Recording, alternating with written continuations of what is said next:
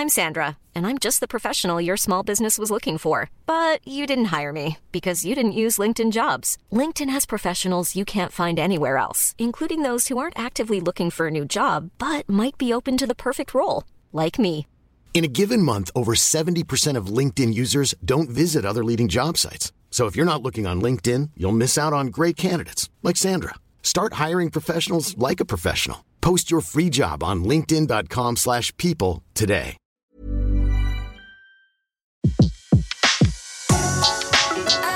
Le meilleur de séances radio est maintenant sur We Love Cinéma. La grande séance, l'interview. Voilà, le 16 novembre prochain sort Tour de France de Rachid Djaidani, qui est notre invité.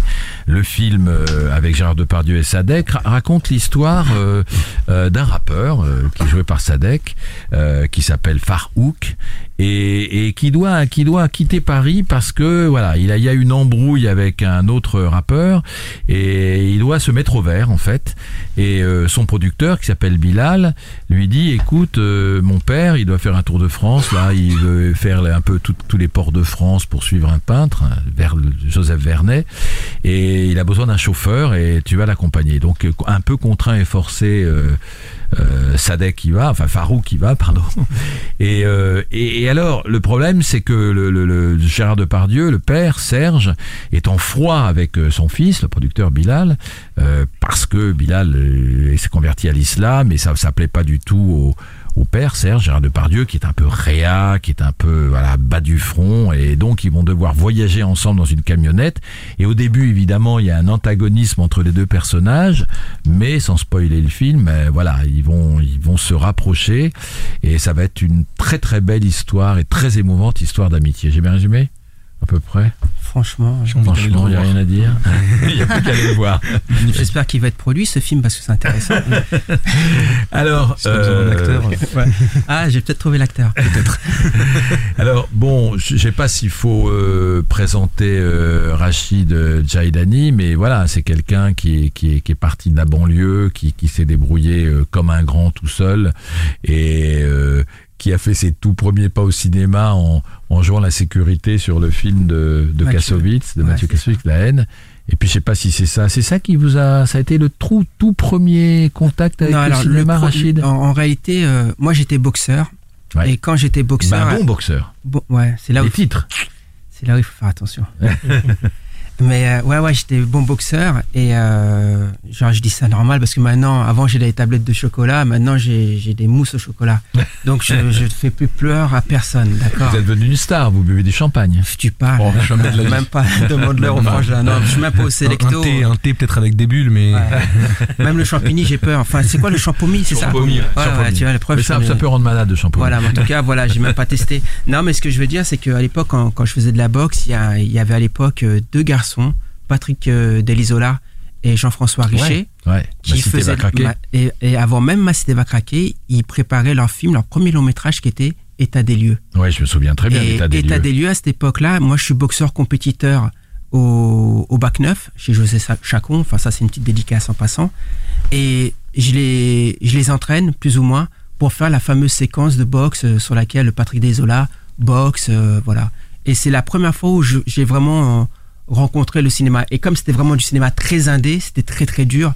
Et c'était pas spécialement une expérience euh, où tout à coup j'avais le fantasme euh, du cinéma. Et ensuite, il y a eu euh, effectivement la haine qui s'est fait non loin de chez moi. Encore une fois, liée à la boxe. Je faisais de la boxe à Chantou-les-Vignes ensuite Là où a été tournée la haine. là où est tournée la haine. Et un jour, mon beau-frère, Sofiane Bensikalet, vient me voir pour me dire écoute, il y, a, y a un film qui va se faire dans le quartier.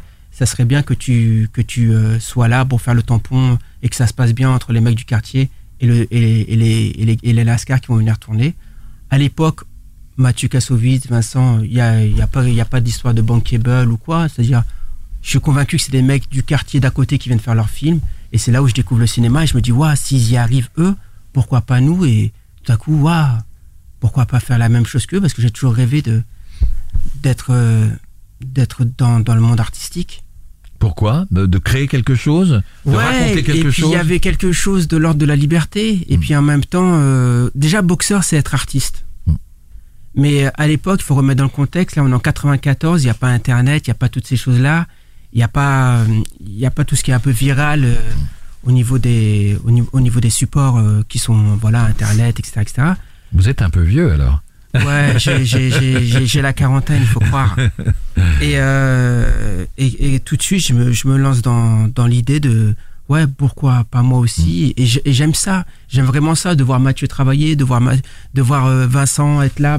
Il se trouve que Vincent, je le connaissais aussi parce qu'on faisait de la boxe Vincent ensemble. Cassel. Ouais, on faisait aussi de la boxe ensemble avec Saïd. Mais pour moi, c'était Saïd pas- Tagmaoui. Voilà, pour moi, c'était pas des acteurs, c'est des mecs. Voilà, on Ouais. fait de la boxe ensemble à Paris. Et il se trouve que, voilà, de fil en aiguille, on s'est retrouvés sur le film. Et je me suis dit, waouh, je veux faire ça. Donc à partir de là, j'ai trafiqué des faux CV. Des On faux dit- CV. Ouais, ouais. mettiez quoi dessus? Ben, que j'avais fait l'é- l'école de la rue, de théâtre de la rue. Ouais. Et puis, euh, je racontais, euh, à l'époque, il n'y avait pas Wikipédia, il n'y avait pas Internet, donc je marquais des faux titres de films. Des Et courts-métrages. Des courts-métrages aussi. et j'allais à la rencontre des directeurs de casting en leur disant, en leur disant ouais, voilà, j'ai fait ça. Et, et comme tout le monde à l'époque, c'était, oh, t'as fait la haine. Oui, je suis acteur. Et puis de là, de fil en aiguille, euh, j'ai commencé à faire des Navarro parce qu'à l'époque, Ouais. il n'y avait, pas- Navarro. il y avait pas un robeux qui faisait pas Navarro pour racheter le sac d'une vieille. Ouais. Donc euh, j'en ai fait pas mal en prime Police. District. Police District où, où là, ça s'était inversé parce que je faisais un jeune lieutenant de police. Ah quand même. Ouais, ouais. Il y avait promotion. Il y avait promotion et tout. et puis, euh, et puis de fil en aiguille, Peter Brook, etc. etc. Ouais, alors Peter Brook, c'est extraordinaire. Partir 4 ou 5 ans Ouais, euh, truc de dans une troupe de théâtre. Truc de dingue. Et le théâtre, ça, vous, avez- vous l'avez appris sur le tas, le théâtre? Ah, mais franchement, euh, bon, pour, le- pour la faire euh, voilà, avec élégance et courte, quoi. euh, moi, je rencontre euh, Peter Brook et Marie-Hélène Estienne par l'intermédiaire d'une amie qui s'appelle Lilo Bord, qui est comédienne. Et un jour, on me demande d'aller à une matinale pour voir une pièce de théâtre. euh, Et moi, je dis une matinale, vas-y, moi, je dors le matin. C'est- pour te dire un peu la rencontre du théâtre, quoi. Et puis, en fin de compte, euh, je me retrouve à aller voir, un- voir une pièce. Et là, Marie-Hélène Estienne euh, m'aborde et me dit voilà, est-ce que je serais intéressé pour rencontrer Peter Brook? Je sais pas qui est Peter Brook. Et de là, je me retrouve au Bouffe du Nord, je vous la fais courte encore. Et on me propose effectivement de, de me retrouver dans Hamlet. euh, et puis ensuite dans, dans le costume. Et puis ensuite dans, dans, la- dans une pièce qui s'appelait Tcherno Bokar, Le sage de Bandiagara, une pièce d'Amadou Ampateba, adaptée par Peter Brook. Et puis. euh, Et puis voilà, alors le, le- le- la télé, le théâtre, le cinéma, l'écriture aussi. ouais. Hein, c'est boom compliqué. cœur, Ouais, mon air, viscéral. C'est- Là, c'est- c'est c'est artiste. Ouais, Il en a fait Ah. des choses de garçon. ouais, ouais. il- Non, mais parfois faut- ça fait trop mytho. 40 C'est pour ça que même hein. moi, quand vous. parfois ça fait. Vous vous reconnaissez plus dans votre CV là. Non, mais Ah, parfois- c'est un vrai CV là. Il y a une vraie page. Wikipédia, Voilà, maintenant. c'est Voilà, vrai. c'est le vrai. mieux que le faux. Ouais, mais c'est pour ça que parfois ça fait. euh, Quand les gens me connaissent pas et que je leur raconte ça, ça fait trop mytho, quoi. Donc parfois, je, je me, je, me tais pour pas dire je me tue, quoi. Je dis non, vas-y. euh, Et puis il y a eu, il y a eu, il y a eu quand même le choc de Rangen, c'est-à-dire que ça, c'est le truc qui vous a fait un peu exploser au niveau de, au Ça niveau a été des assez médias. dingue. Hein Ça, a, ça a été assez dingue. 9 ans de.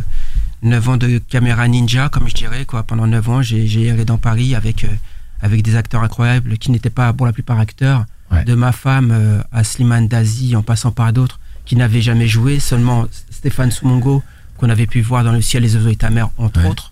Et pendant 9 ans, on a erré dans, sur l'asphalte parisienne à, avec 500, à, au bout de 500 heures d'image et 2 ans de montage, Ouais, sans argent, fait- parce que là, on peut dire vraiment Ouais. sans aucun euro. Vous avez fait une sorte de Roméo et Juliette. C'est ça. Un quoi. petit peu. Ouais, c'était, euh, Je l'ai jamais vu, Roméo et Juliette. Ouais. D'ailleurs, pour la faire encore une fois, pour raconter encore, un- pour tirer un fil, la fois où je rencontre Peter Brook, Peter Brook me dit Est-ce que, voilà, Shakespeare, tu connais? Je lui dis non. Il me dit Bon, Roméo et Juliette, tu connais pas? Tu, tu. Je fais non. J'ai, j'ai failli la voir, voir la dernière fois le film euh, Roméo et Juliette avec, euh, avec DiCaprio. Euh, voilà. ouais, tu vois? Et il m'a dit Alors, est-ce que vous l'avez vu?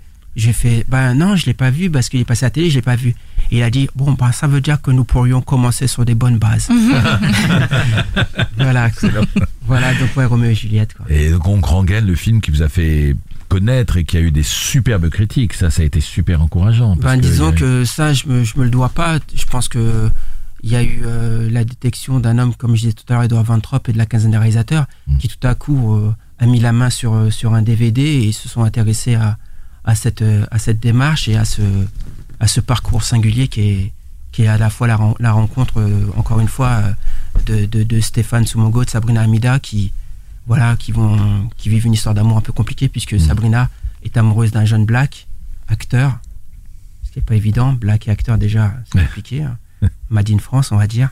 Et, euh, et de là, euh, il se trouve que cette fille a 40 frères. Ouais. Donc ça, ça, C'est chaud. ça a été plus que chaud, quoi. Chaud, chaud, chaud les marrons. quoi. Euh, on le trouve en DVD, Rangen? Il se trouve en DVD, Ah effectivement. bah, il faut le dire, voilà, c'est bien. Alors Tour de France aujourd'hui. Tour de France, d'où est venue l'idée et comment vous avez choisi no- notre ami qui est très discret dans son coin, Ah, mais, euh, Sadek, euh, qui, est, qui est un rappeur que tout le monde connaît maintenant. Comment vous l'avez choisi? Comment, comment vous avez eu l'idée de mettre ce couple, l'immense... Celui-là, il est- il est costaud aussi, Ah, Sadek, mais, hein. ça, ça boxe, ça dans des euh, catégories très très chaudes. Ouais, ouais. Gérard Depardieu et Sadek. Comment est venue cette idée de Alors, Tour de France l'i- l'idée, euh, il faut savoir que c'est une idée qui me trotte en tête depuis longtemps parce que déjà à l'époque, en 99, j'avais des potes qui faisaient une sorte de, de, de road trip à travers la France pour enregistrer des rappeurs sur des, sur des instrus que eux avaient mis en place et qu'ils avaient créés. Et à l'époque, en 99, quand j'écris mon premier roman, les mecs m'abordent et ils me demandent d'écrire un texte. On est bien avant le slam. Hein. Je suis pas rappeur, je suis pas slammer et j'écris le texte. Mais au-delà de ça, je trouve leur histoire incroyable. Ces mecs deviennent de Lyon. Je prends ma caméra parce qu'il faut savoir que j'ai toujours une caméra en main. Et, je commence à les suivre dans leur road trip. Et puis de là, euh, naît l'histoire de Tour de France. Euh, Je commence à écrire intérieurement dans mes rêves. Je vais dire une idée, tiens, un jour je devrais faire un truc comme ça. Il y a la rencontre à Cannes avec Anne-Dominique Toussaint qui tout à coup me dit est-ce que tu as des idées? Est-ce qu'il y a après y a quelque productrice. chose? Productrice du film, incroyable, euh, qui me dit voilà, euh, est-ce qu'il y a quelque chose? Voilà, je- et je raconte cette idée, euh, le, voilà, pitch. le, pitch, on va dire, ouais. voilà. Et elle me dit attends, mais Banco, moi, j'ai envie d'en être. Il faut savoir que la rencontre avec Sadek, pour rebondir, voilà, elle, elle se fait. euh, c'est c'est vraiment une pépite qu'il a fallu chercher avec beaucoup de, de, de- de persévérance, de force, d'endurance et, et, et, et comment dirais-je, de, Constance. de mieux que ça, quoi. Ça veut dire que c'était un, un- c'était un rêve, quoi. Hmm. C'était un rêve qui devait se réaliser, quoi. C'est-à-dire que j'ai j'ai rencontré beaucoup, beaucoup, beaucoup d'artistes Hmm. euh, issus parfois aussi de la scène euh, hippopesque, on va dire. Euh, et euh, malgré tout le talent et l'envie qu'ils avaient les uns et les autres de, de, de- Ouais. de me convaincre et, et, et de, de, de, de- de décrocher euh, ce, ce, ce Ouais. rôle, malheureusement, euh, Ça marchait pas. Sadek est arrivé. et ça a fait Sadek l'unanimité, est arrivé. Non, mais c'est c'est bouleversant. On, on se rend, on se rend pas compte, hein, mais euh, ce qu'il ce qu'il fait le jour des essais, Ouais. c'est énorme. Et ce qu'il fait pendant le film, c'est bouleversant. Et ce qu'il m'apporte au quotidien, c'est magique. C'est un, on a un mot qu'il faut pas, qu'il faut faire attention, mais c'est un soldat, quoi. Et il est monté au front et le mec qu'il avait à, ses côtés, c'était Tonton. Ouais.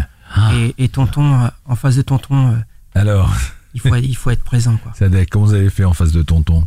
Là, D'abord, vous aviez jamais joué à la comédie? Jamais. Jamais? Non, jamais. J'ai j'ai jamais eu même d'envie ou quoi de, de- de faire ça. C'est vraiment une opportunité qui m'est venue euh, par un ami qu'on a en commun, Rachid, qui s'occupe de la musique du film, qui s'appelle Clément. Dumoulin. Hmm. Et qui m'appelle et qui me dit Je travaille sur la bande-son d'un film qui s'appelle Tour de France. C'est pas encore tourné et tout. Est-ce que tu aurais des idées? Est-ce que tu veux venir participer au projet? Je dis Ouais, avec plaisir et tout. Et je rencontre euh, Rachid, Anne-Dominique, etc. Et euh, il me propose de faire un essai. Moi, j'ai saisi l'opportunité. Et deux semaines après, ils m'appellent, ils me disent Bon, bah, c'est Mais toi. quel essai, hein. Magnifique. et on va y aller quoi. Et le vrai casting, il s'est fait le premier jour du tournage où euh, je regarde Gérard pendant une, minute dans les yeux et on se parle pas. Il revenait de, de Saint-Amour, donc il était assez, Ouais. assez fatigué. Et il, me- il me regarde, il arrête de parler avec tout le monde. Il y avait Nounours aussi qui est tout le temps avec lui. Il y avait Rachid et moi. Ouais, c'était Et on s'est regardé peut-être pendant une minute euh, dans Sans les parler. yeux sans parler. Et après, il a dit c'est bon, je l'aime bien. On va faire un beau film. C'était qui tout double Non, mais c'est franchement. C'est un vrai casting. Mais, euh, mais franchement, même quand, quand, quand Sadek dit ça, c'est pas pour enjoliver les Mm. choses. Tonton, c'est quelqu'un qui est magnétique. Mm. C'est un magnétiseur. Ça veut dire que. Il voit vous, tout. il vous scanne. Et, Il euh, et c'est- bouleversant. Il faut savoir que pour les gens qui, verront, qui découvriront le film, Tonton, c'est Gérard Depardieu, je le rappelle, pour ceux qui prennent l'émission. pour les en gens qui découvriront le film, la rencontre qui se fait pendant le film entre euh, Sadek et Tonton, Farouk Ouais. et, et Serge, c'est vraiment ce qui se passe dans sur la plateau. réalité. Sur le Ça veut dire que cinq minutes avant, ils se sont dit bonjour. Il n'y a pas eu de préparation, il n'y a pas de répétition. Il ouvre la porte, c'est toi, vas-y, entre. Et le, le film commence comme ça. Mais ça se ressent complètement. Enfin, une des grandes forces du film, c'est l'alchimie vraiment qui, qui Ouais, mais existe entre ces deux personnages principaux, clairement. Ce que Non, vous dites, vraiment, ça, crève l'écran. Ça a été, franchement, euh, ce que fait. euh, parce que Tonton, bon voilà, c'est le Mohamed Ali du 7e art. Mm. Mais en face de lui, euh, il y a du, Et du alors, Richelieu qui- Léonard, qui- il y a du Marvin Hagler. Qu'est-ce qui s'est passé en vous, Sadek? Parce que bon, vous n'êtes pas acteur, mais app- apparemment vous êtes un acteur né parce que vous êtes extrêmement naturel devant la caméra. Euh, Dites-nous un peu, vous avez quand même eu un, un petit peu le trac face à face à Gérard Depardieu, fa- face au plateau de cinéma, face si aux la- Je sais caméras. pas si la comparaison, elle, est, elle est bonne, mais moi, c'est le pre- la première métaphore qui me vient en tête. Pour moi, je vous dis la vérité, je monte au braco. Ça veut dire que là, j'ai une grosse opportunité de sortir toute ma famille de la cité. Il n'y a pas de temps pour la réflexion, il n'y a pas de temps pour euh, est-ce que ça va être bien, il n'y a pas de temps pour tout ça. Ouais. Il faut faire et il faut faire tout de suite et il faut vite, vite, vite, vite qu'on sorte d'ici parce qu'on est dans l'urgence absolue. Ouais. Donc, euh, toutes ces questions-là, je les laisse aux autres. Moi, je réfléchis pas. Je fais ce Et que Rachid me demande. Ça, veut- ça voulait dire quoi l'urgence absolue? L'urgence absolue, c'est que là, c'est une opportunité de changer ta vie, mon grand. Mm. Ça veut dire que Mm. On n'a pas le temps pour les caprices, on n'a pas le temps pour réfléchir, on n'a pas le temps pour rien, parce que dans deux semaines, ça sera passé, dans un mois, tu veux, il y aura des regrets, et moi, je, pré- je veux pas les regrets, je veux les remords. C'est oui, mais encore fallait-il être juste face à la caméra.